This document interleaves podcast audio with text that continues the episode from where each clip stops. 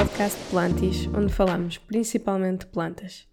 Gostava de começar este episódio por agradecer a quem tem mandado mensagens e avaliado o podcast nas plataformas. Isto é importante para chegarmos a mais pessoas. Hoje vamos falar de propagação. Para quem não sabe, a propagação é basicamente uma reprodução vegetativa induzida em que, com uma parte de uma planta, podemos originar uma nova planta. Ou seja, uma maneira fácil de criar plantas gratuitas. E temos mais plantas ou oferecemos a alguém. Para fazermos a propagação é preciso sabermos de que tipo de planta queremos propagar e por isso temos que saber identificar as plantas.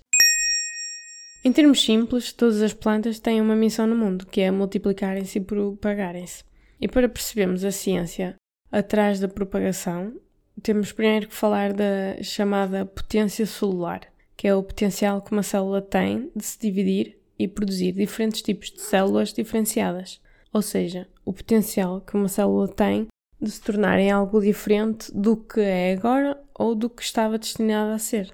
E, e para ver se perceberam este conceito teórico, pensem: qual é a parte da planta com maior potência celular? Não, não é o gato. É a semente. Sim, a semente tem todo o potencial para se diferenciar em raiz, flor, folhas, cal e cada parte da planta tem células que estão destinadas a ser do cal, das folhas, da flor. No entanto, algumas células têm o potencial para se diferenciar, que é o que acontece quando fazemos propagação.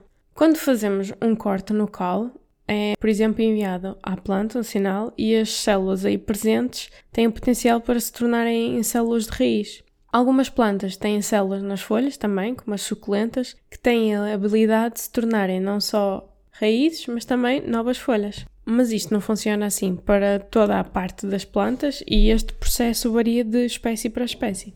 Por isso é que é importante vocês, quando estiverem a propagarem, saberem que planta é que estão a propagar, porque os métodos vão ser diferentes o método que usam para propagar a planta A pode não funcionar para a planta B. Há várias maneiras diferentes de propagar que, antes do ser humano as descobrir, foram as próprias plantas a fazê-lo e a descobrir eh, elas mesmas estas técnicas. Nós, com a propagação, só replicamos o que aconteceu na natureza naturalmente. Por isso é que convém saber o que é que funciona para umas plantas e para outras não. Para falarmos de propagação, também temos de perceber a fisionomia das plantas. Ou seja, uma planta tem dois sistemas, o sistema da raiz e o sistema de disparo. O sistema da raiz é a parte subterrânea da planta, está debaixo do solo ou debaixo da água, que inclui as raízes, os tubérculos e os rizoides. Tem as funções de ancoragem, absorção de água e minerais, o transporte de comida e água e reprodução. Depois, no sistema de disparo, refere-se aos componentes da planta que crescem acima do solo ou da água, como o calo, as folhas, as flores, as sementes, os frutos, que têm como função este sistema a fotossíntese, o transporte de comida e de água, reprodução e o armazenamento também. Agora que já entendemos a, a maneira como uma planta se divide, podemos falar de alguns métodos de propagação. Não sei se lembram, nós aprendemos isto na escola, não sei se foi em Ciências da Natureza. A primeira que vocês já sabem é a propagação por sementes, ou a chamada sexuada, que é o principal método pela qual as plantas se reproduzem na natureza e também é um dos mais eficientes. Depois também falamos na escola que era a estaquia ou a estacaria, que é a multiplicação por estacas usada nas roseiras. Também falamos na enxertia, que é conhecida como o processo de juntar duas plantas ou partes da planta de maneira em que elas se possam unir e continuar o crescimento originando uma nova planta. Eu até me lembro que o, exemplo que davam na escola ou era uma macieira ou uma videira, mas esta técnica pode também ser usada em outras árvores de fruto, como os pessegueiros. E depois temos muitos mais métodos que usamos em casa e que vemos na internet nos dias de hoje, que são válidos. E nós, para fazermos a propagação com sucesso, temos que pensar eh, em eficiência. Nós queremos ter sucesso o mais rápido possível para que a planta ganhe raízes antes que o conjunto dessa parte da planta apodreça. Quem é que já não fez propagação e viu a propagação apodrecer? Eu já. Provavelmente porque tentei fazer um tipo de propagação também que era uma peperómia que não era adequado para a peperómia. Por isso é que convém escolher um método mais rápido de propagar e também adequado para as células não apodrecerem. E é isso que vamos falar agora. Os métodos de propagação que nós usamos em casa, que são, que é, são os, mais, o mais genérico, mais fácil, mais generalizado, é a propagação na água, que ocorre naturalmente, por exemplo, nas florestas tropicais, que utiliza três partes diferentes da planta, ou o tronco, o caule, ou cortes no psilo ou estipe, que é a zona que fica entre o caule e as folhas, que é, por exemplo, usado na propagação de violetas africanas, ou um corte de folha. Se vocês tiverem muito cuidado e sorte, se colocarem uma folha de suculenta só mesmo com aquela base na água, vocês conseguem fazer propagação na água. Mas normalmente o que se vê mais é a propagação no solo. Em relação à propagação na água para, para o resto das plantas, se vocês utilizarem água da chuva é bom, se conseguirem apanhá-la. Às vezes vejo comentários de água destilada, só, é, só aconselham por causa de criar um ambiente mais limpo, mas a água da torneira também funciona, por isso vocês não precisam de se preocupar com a água. Ainda por cima, em países que nós temos boa água de torneira. O que não funciona tão bem na água, a propagação, é, por exemplo, plantas linhosas, que são as plantas capazes de produzir madeira, como por exemplo uma árvore. Não é muito comum vermos uma árvore propagar-se na água. E quando é que vocês podem passar da água para a terra? Quando virem que há raízes laterais a sair da, da raiz principal. Porque se ficar mais tempo em água, depois pode ser complicada a passagem para o solo.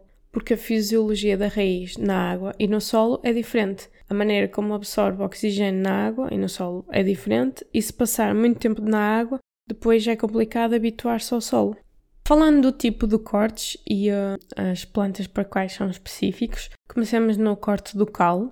O corte do caule deve ser o mais pequeno possível para as raízes se desenvolverem e não pesar muito, nem estressar a planta que se está a desenvolver.